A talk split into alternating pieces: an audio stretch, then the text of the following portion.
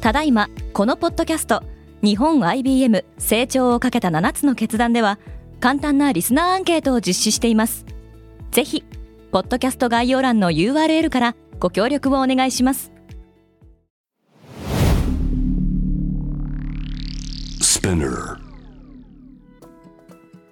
まあインターネット上のこう流行り廃りというのはこう子供のサッカーと一緒で、うんこうボールがバーンといくとみんながそれを追いかけるみたいなところがちょっとありますので、うんうん、みんなが同じボールを追いかけて固まったら敵ゴールはがら空きだぜっていう。AR のリモートアシストのようなソリューションが出てきましたが、さらにそれが拡張していくような、まあ、イメージもあるのかなと。その 3D 空間をその中で見せてあるいは現実を投影してサービスを提供する、情報を提供するっていうのは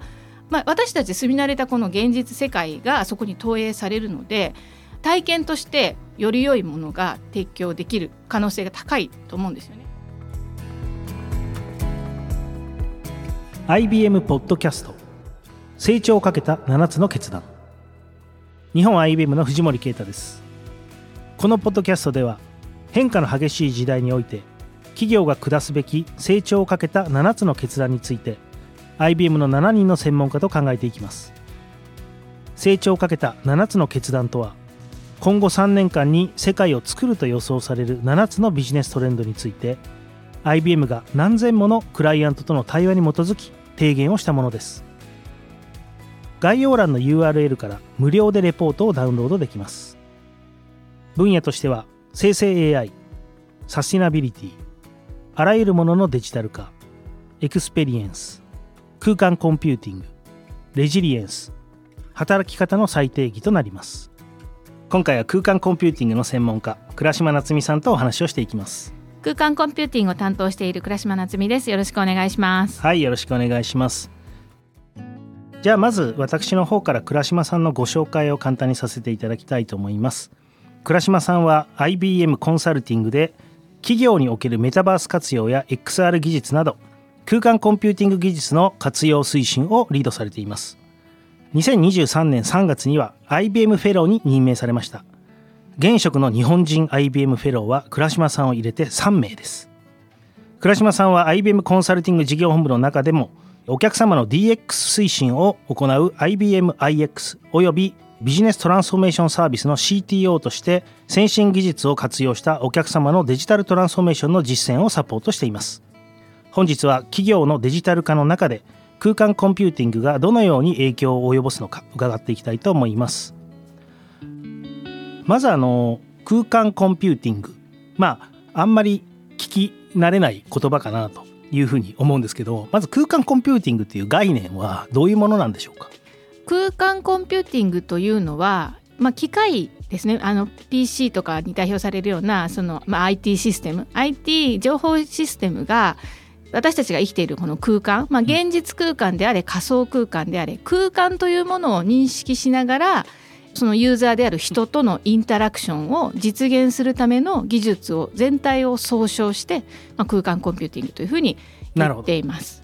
これはまあ一昔前に流行ったメタバースとはまた違う概念ていうことなんですね。そうですねメタバースというのは、まあ、アバターを典型的な例としてアバターを使って 3D 空間のあの仮想空間の中に入っていろんな人と、まあ、やり取りしてそこでゲームであったり仕事であったりやるというようなそのこう3次元の仮想空間世界というところを総称して、まあ、メタバースを言っていると思うんですけれども、はい、空間コンピューティングはこれよりもう一個下のレイヤーといいますか、技術のレイヤーだと思っていて、まあ、例えばメタバースとかデジタルツインみたいなのはその実現された結果できるものでそのそこを支える技術としてあのもっと下のレベルに行くと例えばネットワーク技術とかセンサー技術とか最近だとその XR ですね。AR 技術 VR 技術とかあとハプティクスみたいな、そういった技術も最近出てきてますし、まあ、AI なんかも使われますけれども、その辺こう総称して空間コンピューティングという、まあ、新しい技術の塊としてまあ定義したと考えればいいんじゃないかなと思います。なるほどハプティックスとかも入ってくるハプティックスとかもそうですねそのハプティックスっていうのはその実際にはない食感とかそういうものを人間に伝える一つの技そうです術よね。で、まあ、それはそのコンピューターと人とがうんうんやり取りをするときに、えそのインタラクションの一要素として使える技術なので、あのやはりその空間コンピューティングでくくられる技術の中の一要素になってますね。なるほど。デジタルの世界においてこう空間、まあ、我々人間が生きていく空間活動する空間が広がっていくものに関わる技術要素ほぼ全てを総称しているというようなイメージですかね。そうですね。あの、まあ、私たちのこの生きてる現実空間それから最近そのどんどん広がりを見せているデジタル空間。うん。でその両方において人々が IT のシステムと何らかのやり取りをしながら、まあ、業務を行ったり、まあ、レジャー楽しんだりゲームなどで楽しんだりするその、まあ、インタラクションを実現する、うんうんまあ、技術全体を総称している結構だから広い考え方だと思っていいと思います。そうですよね。これあの最初に2022年ぐらいに、まあ、メタバースめちゃめちゃ流行ったかなと思うんですけど、まあ、その後2023年に生成 AI 出てきてですねだいぶこうなんていうんですかね最近あんまり聞かなくなっちゃったかなと思うんですけど、この辺は今推進されていてどう感じられてます？ちょうどその生成 AI っていうのがまさにうん。チャットボットみたいなのあったじゃないですか、はいあれって実現後ろで AI の技術を使いながら実現されているユースケースの一つですよね、でも今はそのチャットボットとかそういう実現されたユースケースの方ではなくて、うん。生成 AI といううん。それらを可能にする技術の方に皆さんフォーカスしてるじゃないですか。そうですね。でメタバースも同じだと思うんですよ。メタバースという実現されたデジタル空間デジタル世界に最初皆さんフォーカスしてたんですけど、まあ、それは一つの姿。うんではあるけど、まあ、それが全てではないということで、もう少しその技術の方の空間コンピューティングっていうのが、まあ、最近こうクローズアップされていたというか、まあ、IBM としてはそこに結構フォーカスをしてきているっていうことかなと思います。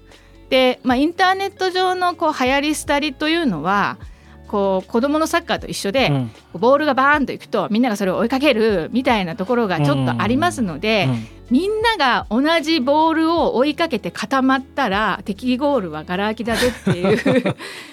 そうですね。のがあるじゃないですか。うんなのでやっぱりまあ私たちのようなその企業の DX を支援するようなコンサルティング会社はもちろんそういった先端技術である生成 AI とても大事ですけど、まあ、それ以外のいろんな分野にもちゃんとこう目を光らせておく必要があるという意味でまあ今私はそっちかなってそう思ってですよね。ます。なんかでも子供のサッカーは分かりやすいかもしれないですね。あの僕も下の子とたまに週末サッカーやるんですけど僕はあの別にサッカーなんかやったことないんですけどものすごいこうなんていうんですかね分かりやすいんですよ行動が。ボールに一直線に向かってくるんでこうあれ？自分ちょっとサッカー上手くなったのかなって思うぐらい 簡単にこうかわせるわけなんですけどまあ確かにおっしゃる通りメタバースにおいても生成 AI においても分かりやすいユースケースがまあ出てきた。特にそのメタバースも一番最初にまメタ社がね、ああいうのを出していったりとかですねそれを見てあこういう世界特にコロナも相まってこういう世界って自分たちの空間が広がるかもしれないっていうのでこう非常に分かりやすく入ってきて、で生成 AI もチャット GPT が出てきて非常に分かりやすいので皆さん飛びついてますが、まあその裏側にある技術っていうのは、まあ、粛々と進化し続けてるわけですよねい。やー本当そう思いますね。うん、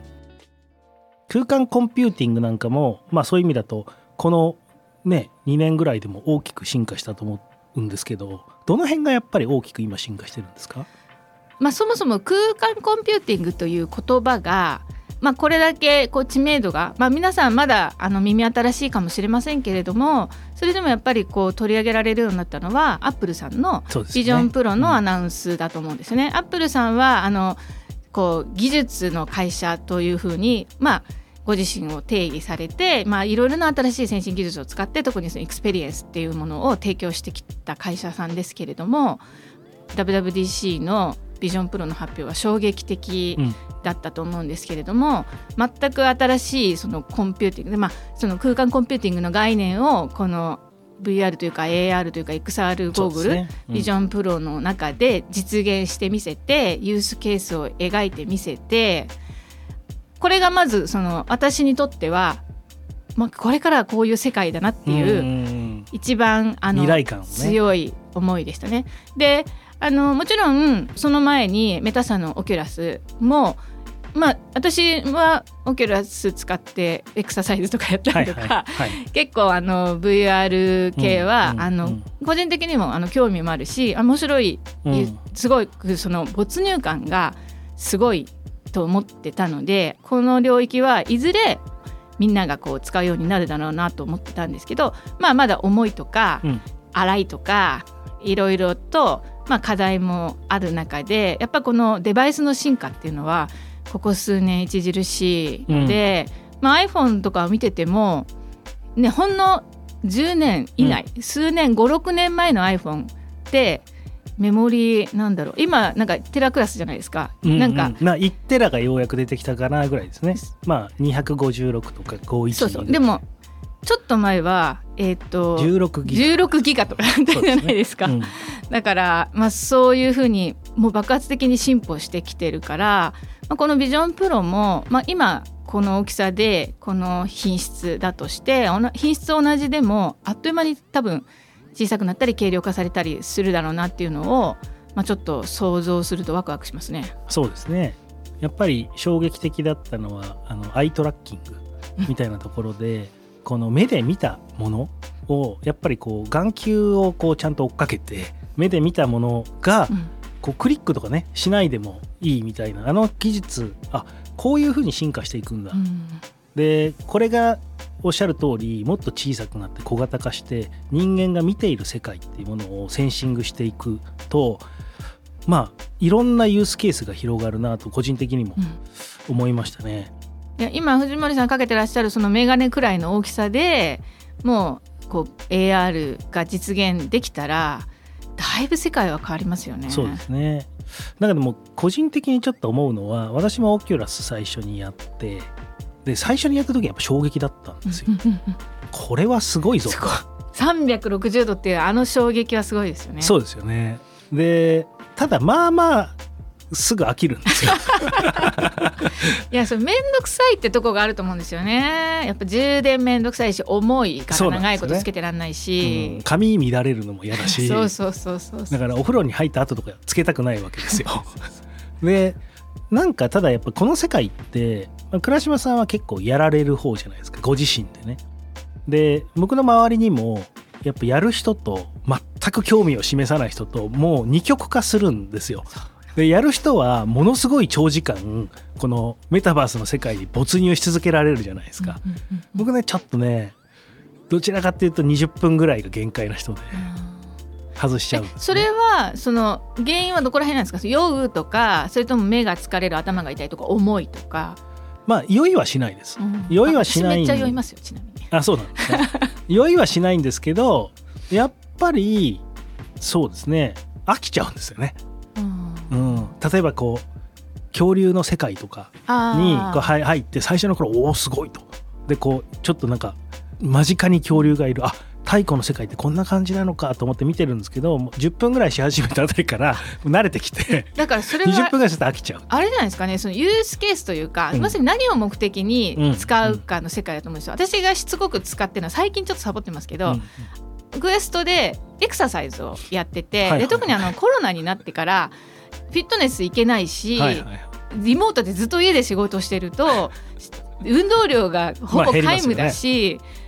でもなんかい外もねなんか怖いしって言った時に、まあ、オキュラスで30分ボクササイズやると、まあ、はいそれなりに汗もかくし、はいはいはい。カロリーも消費するしこれはいいんじゃないのと思ってこれ週に結構やってる時は週に34回。でしかもうん。なんかこうお客様に怒られたりとか えーっとなんかすごいちょっと失敗しちゃったなの時にこうボカボカやると気分もスカッとするし。なるほどね。でもそれって僕もコロナの時にしまってた Wii を引っ張り出してきて Wii なんかフィットネスうんうんうん、やり始めたんですよ。あれで十分かなって思うんですけど。あ没入しなくても。そうそう別に没入して エクササイズする必要はあんまりないのかなみたいな。あーまあそこはそうですね。まあ Wii でもいいっちゃいいっすね。なるほどね。まあ私はあのこれシャってかけてあの、はいはい。家族からちょっとなんか変な人っていう目で見られながら、そうですよね。あまたお母さんやってらみたいな。なんかオキュラスかけたまんまエクササイズしたらテレビとか殴っちゃいそうじゃないですか。あそれはちゃんとねもうそのためにお部屋一部屋片付けました私。あそうなんですね。情熱がすごいですね。そこまでの。ぶつかんないように、でちょっと話を あのー戻しますと、はいまあ、今回この「セブンベッツ」という、まあ、成長をかけた7つの決断というところの中でですねの一つにこの空間コンピューティングが入っていると。でやっぱり近3年から5年の中で企業が取り売らないといけないまあもちろんその中には AI も入っていますしエクスペリエンスとかも入っていますがその中の一つに空間コンピューティングがやっぱり選ばれたというところこれは大きくですね空間コンピューティングというものが企業に大きく影響を与えるというふうに今我々 IBM は認識をしているということだと思うんですけれども、企業にとっての、まあ、先ほど言ったような個人にとってはうん。もちろんやる人もいれば全然興味を示さない人もいるしでただデバイス等がどんどん小さくなっていけばもっとユーザーは広がるんじゃないかなと個人的にも思うんですけど企業にとっての空間コンピューティングっていうのは一体どういうふうにこれから進化していくもしくは企業にとってどう捉えなきゃいけないというふうに考えられてますか？まあその企業のデジタル化いやそのさまざまなサービスや業務がデジタルの方に向かっていくっていう動きはもう止められないと思うんですよね。ねあの対面がなくなったりはしないと思いますけれども、家にいてもあるいは遠くにいても、ほぼ同じサービスが受けられるっていう利便性はみんな気づいてしまいましたし、そのネットワーク通信インフラやこうパソコンとかそういったデジタル機器の進歩でそれもすごく快適に簡単にできるようになったうん。ので、もうこれ後戻りしないと思うんですよね。でそうするとそのデジタルの中で企業がユーザーにあるいはビジネスパートナーにどういうサービスを提供、よりそのより使い勝手のいいより利便性の高いサービスを提供できるかって考えた時にこの空間コンピューティング技術を活用しないという手は ほぼないだろうと私は思っています。でうん。それは必ずしも今話が弾んでいたようなその VR ゴーグルをかけなきゃいけないというものではなくって、うん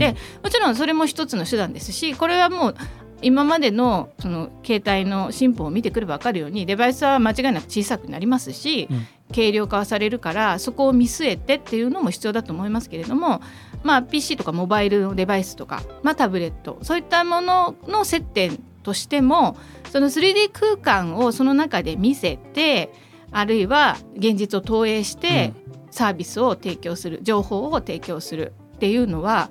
まあ、私たち住み慣れたこの現実世界がそこに投影されるので非常に体験としてより良いものが提供できる可能性が高いと思うんですよね。もちろんそのユースケースを選ぶとか対象ユーザーを選ぶとかそれはあのあるとは思いますけれどもまあ差別化を図っていく、利便性を高めていくっていうことを考えた時に、まあ、この技術っていうのが生きてくるだろうと思ってます。なるほど。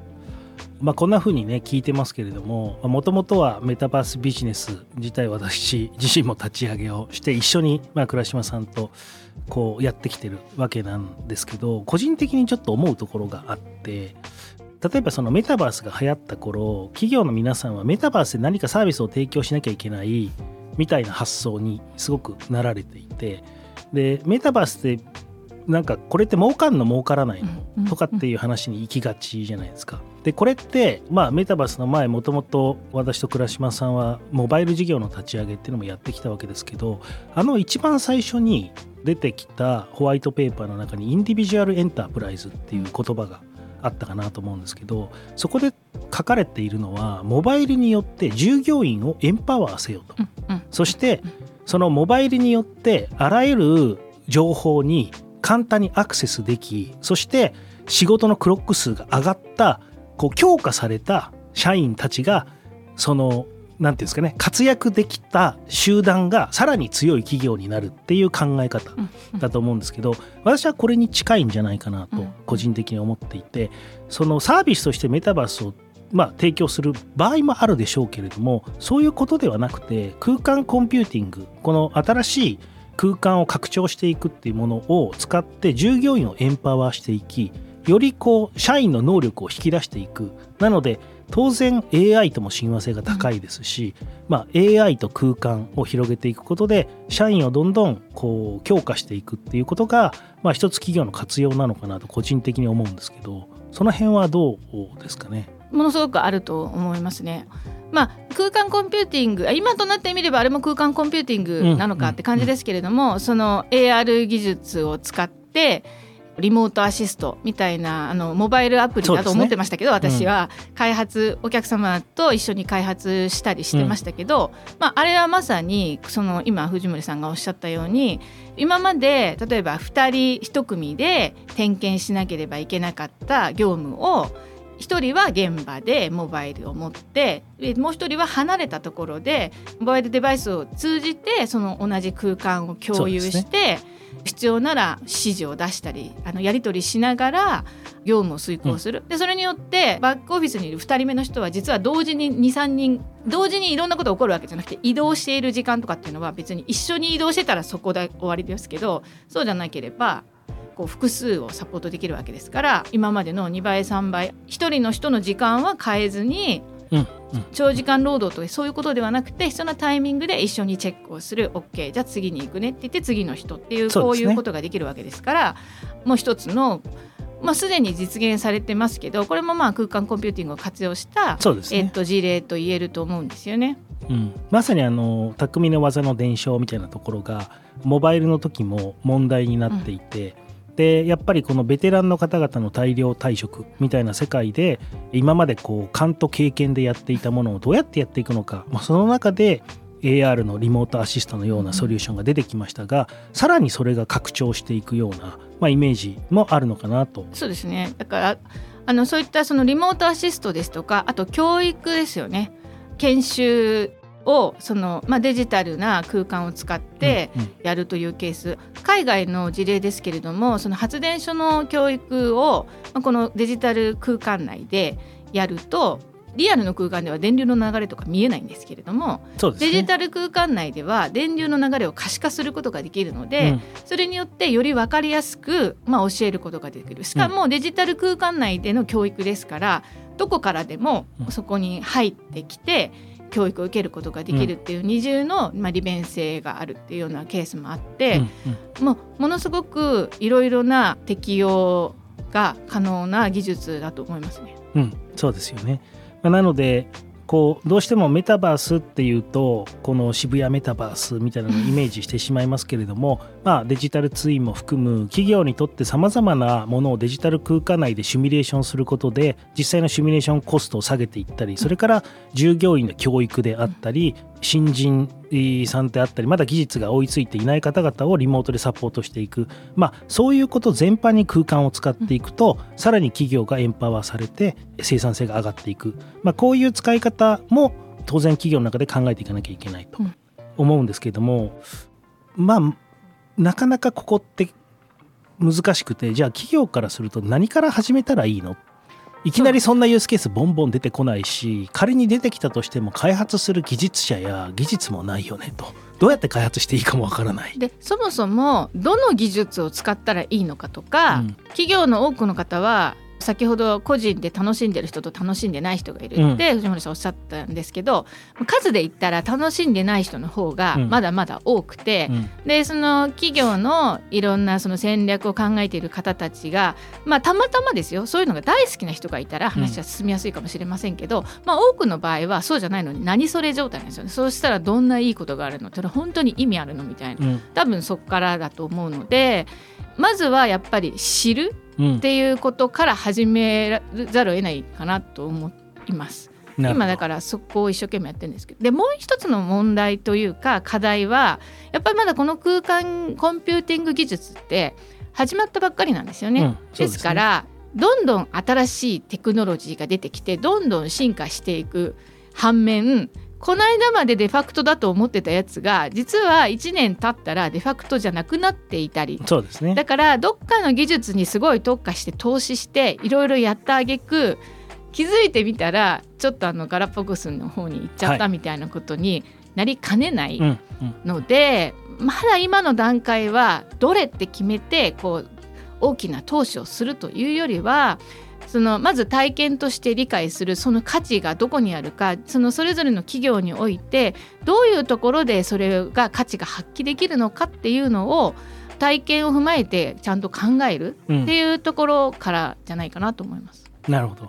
まあ、技術的にも広くとらまえておいてでただやっぱりやっていないとどういう技術がこれから来るのかもわからないそうなんですよ。で技術に関して言うと私はまあ自分も一応技術者としてやってきた中で感じているのは今これどれがデファクトスタンダードになるか分かんないからちょっと待ってみようっていうのは絶対に得策じゃないと思うんですよ。うん。でなぜならば何か一つの技術を理解していたら似て非なる別の新しい技術が出てきた時にそれを理解するのはそんなに難しくないんですよ。まあそれはそうですよね。そう。なので今世の中でフォーカスされてる出回ってる、まあ、3D 空間技術なりあの XR の技術なりそういったものはやっぱりスタディして自分のものにしておけばそれをよりもさらに上回るより良いものが出てきた時にそちらにシフトする、うんうん、ということができる。ゼロからそこを学ぶよりも絶対に早いので、うんうん、やっぱりそういう